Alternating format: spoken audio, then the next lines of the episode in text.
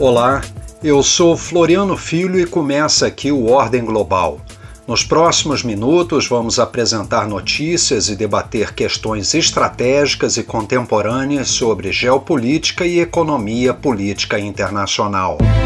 Ordem Global Fatos e análises da economia política e geopolítica internacional. A Comissão de Relações Exteriores do Senado aprovou em setembro a criação do Grupo Parlamentar Brasil-OCDE, a Organização para a Cooperação e Desenvolvimento Econômico, que reúne países com alta renda per capita e que atua dentro dos princípios do livre mercado, respeito às leis internacionais e estimula a adoção da boa governança nas políticas públicas. A iniciativa foi do senador Marcos Duval, do Podemos do Espírito Santo. O grupo parlamentar vai trocar informações sobre o combate à corrupção, lavagem de dinheiro e pretende criar parcerias de políticas públicas na área de segurança e cooperação técnica. Também existe a intenção de se criar canais diretos entre o Congresso Nacional e a OCDE para participação na rede global parlamentar uma instituição ligada ao organismo internacional. O relatório foi lido pelo senador astronauta Marcos Pontes, do PL de São Paulo, que explicou a importância da iniciativa para o Brasil. Os grupos parlamentares fazem parte de já tradicional modo de efetivação da diplomacia parlamentar com países e organizações internacionais. Os grupos internacionais de amizade podem ser estabelecidos com organizações internacionais, como o Senado já possui com a Organização das Nações Unidas e a Organização do Tratado de Cooperação Amazônica. Louvamos a iniciativa de aproximação com a OCDE, com o qual o Brasil tem se aproximado nos últimos anos. Os membros do grupo poderão participar da rede parlamentar global da entidade entidade. Também em setembro foi lançado o livro 25 anos de política externa brasileira.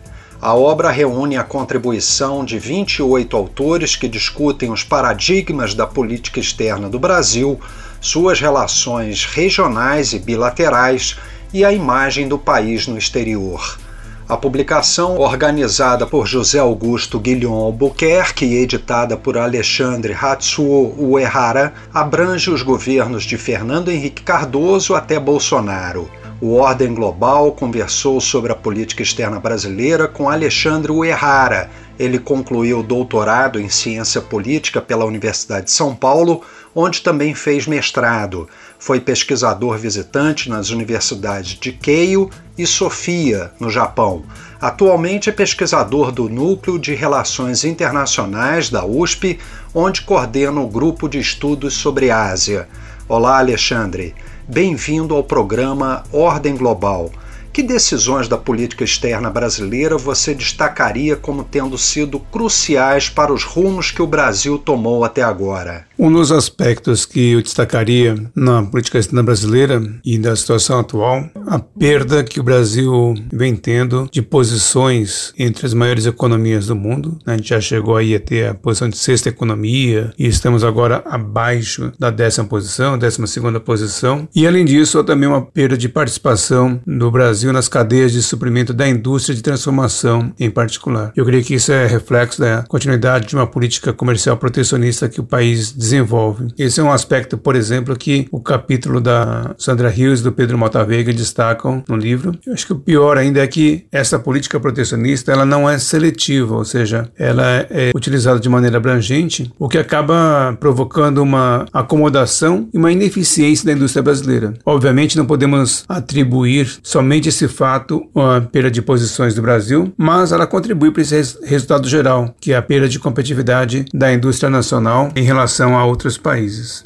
Como você dividiria os principais períodos e tendências da nossa política externa? Eu diria que a política externa brasileira é recortada por vários temas. Por isso, eu acho difícil fazer um, uma divisão que englobe todos os aspectos. Por exemplo, o tema do um assento permanente no Conselho de Segurança, os temas ambientais, o tema da integração econômica, Mercosul. Se a gente pegar esse tema, a gente poderia fazer recortes diferentes na história da política externa. Eu vou aqui fazer uma abordagem em relação ao Mercosul, que é também um dos temas abordados no livro dos 25 anos. Esse capítulo aqui foi escrito pelo professor Turo Vigevani e pelo professor Haroldo Ramanzini. E eles dividem a política externa brasileira em três períodos, de 1991 a 2003, 2004 a 2012 e depois 2013 a 2022. Esse primeiro período, que vai de 91 a 2003, é um período em que o Mercosul foi visto como um ativo para o Brasil. Havia um adensamento das relações econômicas, esta integração chamava a atenção do mundo e serviu para atrair investimentos ao país. Já no período 2004 a 2012, esse foi um período marcado por uma busca de estruturação institucional do Mercosul e das relações latino-americanas por parte da política externa brasileira e numa tentativa de busca de construção de uma maior autonomia regional. É nesse período que a gente vê por exemplo, a formação da Unasul e também do Parlamento do Mercosul. E, por fim, o, o terceiro período, que é de 2013 a 2022, parece aí os problemas. Né? Se lá no primeiro período de 91 a 2003 havia um grande entusiasmo, nesse último período de 2013 a 22, a gente começa a perceber aí as dificuldades que aparecem em relação ao Mercosul, em relação às instituições que foram criadas, o um enfraquecimento institucional e também uma redução de engajamento brasileiro nas relações com a região. Quem foram os principais atores e influências dessas movimentações?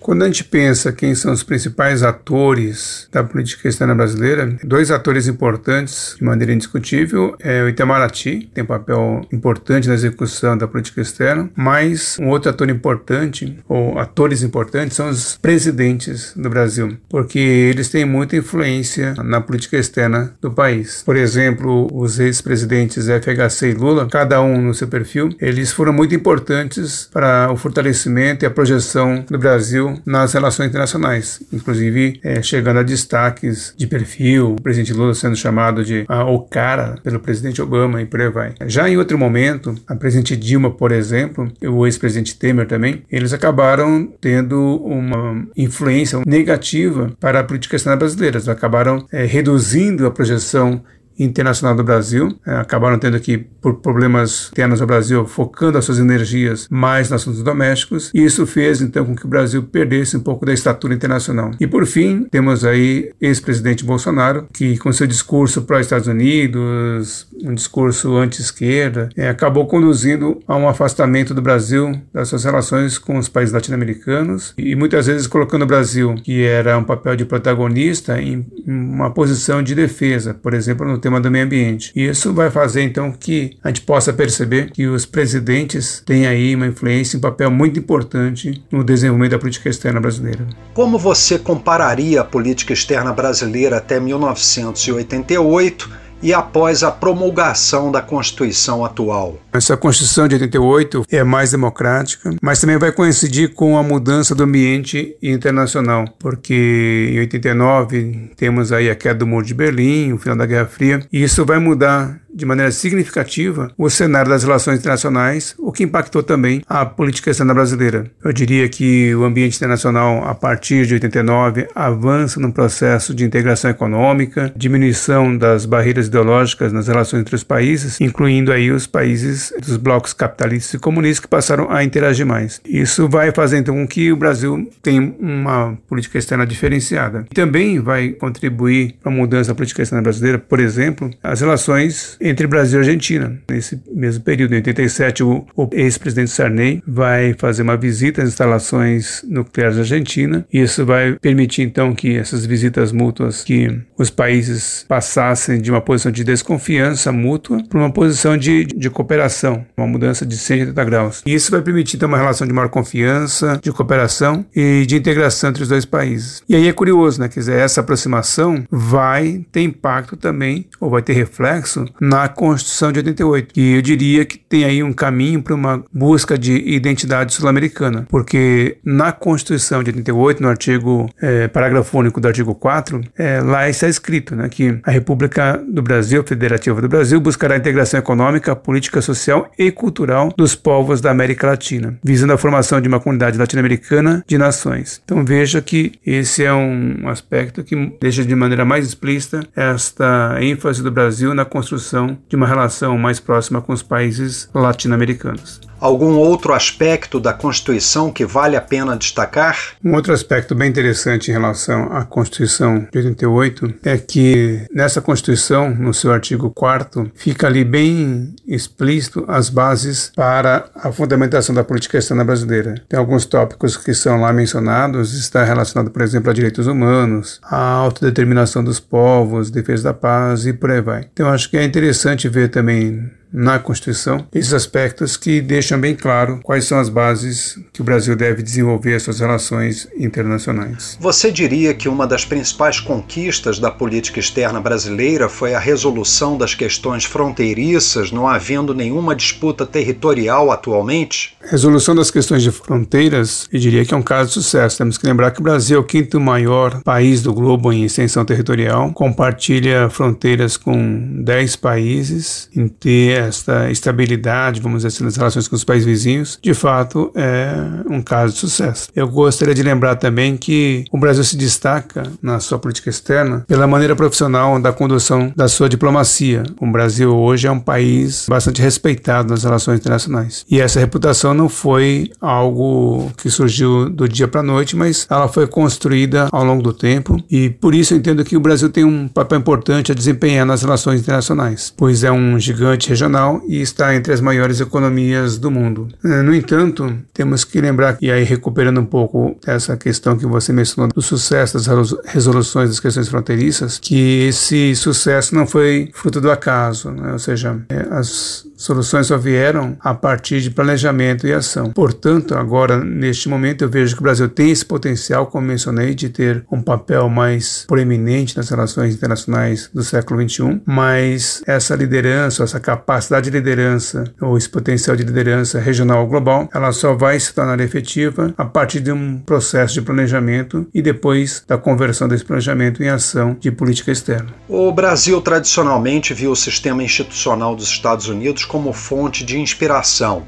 Em que momentos essa relação esfriou até chegar ao distanciamento atual? Sobre a relação do Brasil com os Estados Unidos, diria que é uma relação pendular. No livro Os 25 anos de política externa, os autores Rodolfo Lopes e Silvia Quintanar apontam que o Brasil busca desenvolver um papel de liderança regional e, ao mesmo tempo, busca é, um papel de representante dos Estados Unidos na região. E essa dualidade faz com que, em alguns momentos, o Brasil apresente um alinhamento na sua política externa com os Estados Unidos. Esse é o momento de aproximação. Mas, como nem sempre os Estados Unidos e também os países europeus consideram o Brasil e os países latino-americanos como sendo o mesmo grupo de países ocidentais, nós vemos aí que o Brasil, em outros momentos, assume um papel de representante dessa região e se afastam da, do alinhamento dos Estados Unidos. Um outro autor no livro, o Davidson Lopes, por sua vez aponta que, principalmente agora no século XXI, essa relação com os Estados Unidos apresenta um maior afastamento. É, já no governo FHC e também no governo Lula, esses dois presidentes apresentam uma busca de condução de iniciativas que vão tentar encontrar grupos alternativos de parceiros. E agora não mais Estados Unidos e os países europeus, mas países de outras regiões. Então não é por acaso caso que a gente vê aí o fortalecimento, uma ênfase no grupo dos BRICS, né, que envolve a Rússia, a Índia, China e, e África do Sul, por exemplo. Concorda que esse distanciamento também tem se verificado em relação à Europa, especialmente por conta de um acordo comercial que não sai do papel há décadas? Na relação com a Europa, sim, eu concordo que, apesar do interesse, posso dizer, tradicional do Brasil,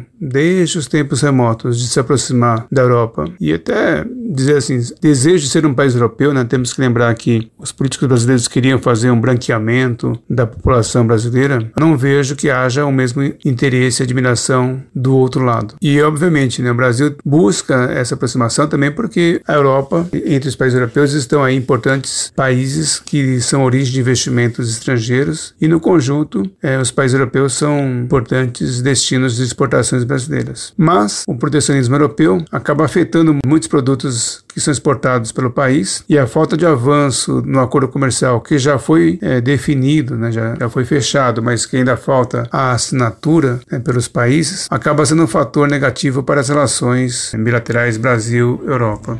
Seria esse contexto responsável pelo fortalecimento dos laços com China e outros países do BRICS? Eu gostaria de lembrar que a política externa brasileira é marcada também por decisões de descontinuidade, de mudanças bruscas, aspecto que é também abordado pelo professor Guilhom no livro, nos 25 anos de política externa. E um dos fatores que contribui para esta instabilidade, vamos dizer assim, a falta de continuidade, o fato do presidente ou dos presidentes brasileiros terem muita influência na política externa, na execução da política externa, na formulação da política externa. Um exemplo disso é a relação que o ex-presidente Bolsonaro desenvolveu nas suas relações com os Estados Unidos. Ele buscou uma aproximação, um alinhamento, que talvez não tenha sido muito correspondido, é verdade, é, pelo governo do ex-presidente Trump, mas era uma busca de aproximação. E, por outro lado, era uma política em relação à China mais complicada, mais conturbada, com declarações muitas vezes que causavam tensões nas relações com a China. Com agora a volta do presidente Lula, a gente percebe que houve não só uma retomada das relações com a China, mas também a busca de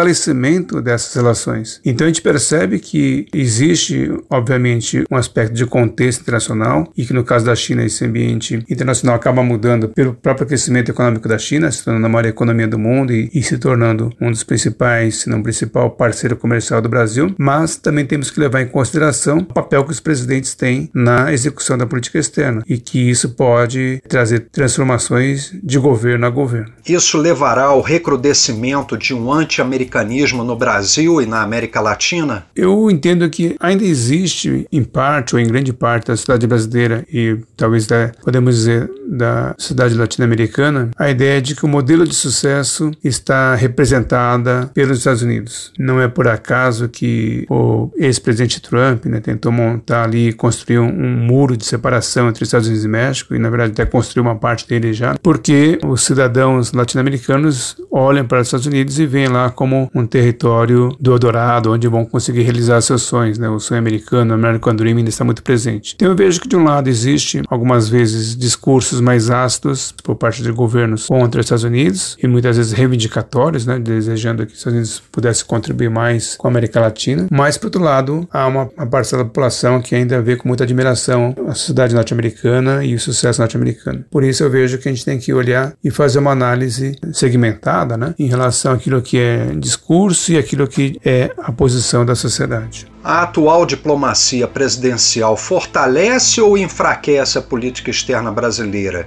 Quais serão suas consequências no médio e longo prazo? Eu vejo que nós tivemos uma sequência muito ruim. Né? Nós tivemos a ex-presidente Dilma Rousseff, que não tinha interesse pela política externa. Tivemos o ex-presidente Michel Temer, que vimos aí de maneira melancólica, muitas vezes ele isolado em eventos internacionais por causa dos escândalos internos, a fraqueza política e o risco de impeachment que ele passou. Depois nós tivemos na sequência o presidente, o ex-presidente Jair Bolsonaro, que teve uma política externa que, conforme manifestada pelo seu ex-ministro das Relações Exteriores Ernesto Araújo, poderia ser, o Brasil poderia ser um par internacional. E tudo isso contribuiu para que o Brasil tivesse uma diminuição do seu status internacional. Diante disso, eu vejo que talvez a gente pudesse talvez mudar essa terminologia, diplomacia presidencialista para uma diplomacia personalista, porque o ex-presidente Bolsonaro trazia muitas vezes posições e opiniões pessoais e não de um presidente do Brasil. E infelizmente, agora a gente está vendo o presidente Lula nesse mandato recente, ele que foi recebido com muitas expectativas internacionais positivas, neste momento ele tem feito declarações também me parece muitas vezes apontar aí para uma posição da pessoa do senhor Lula e não do presidente Lula, o que faz com que essas declarações muitas vezes improvisadas e pessoais tenham que ser refeitas, né, tenham que retroceder em, em algumas posições. E isso como consequência, a recorrência desse tipo de situação vai erodindo a credibilidade das falas do presidente, vai erodindo a posição do Brasil como um país em termos de diplomacia internacional por causa dessas indas e vindas e isso vai sendo prejudicial para o país né, as consequências no médio e longo prazo podem ser muito ruins. Obrigado, Alexandre Uerrara, pesquisador do Núcleo de Relações Internacionais da Universidade de São Paulo. Por hoje, o nosso podcast Ordem Global fica por aqui. A você que nos ouve, muito obrigado pela audiência e até ao nosso próximo programa.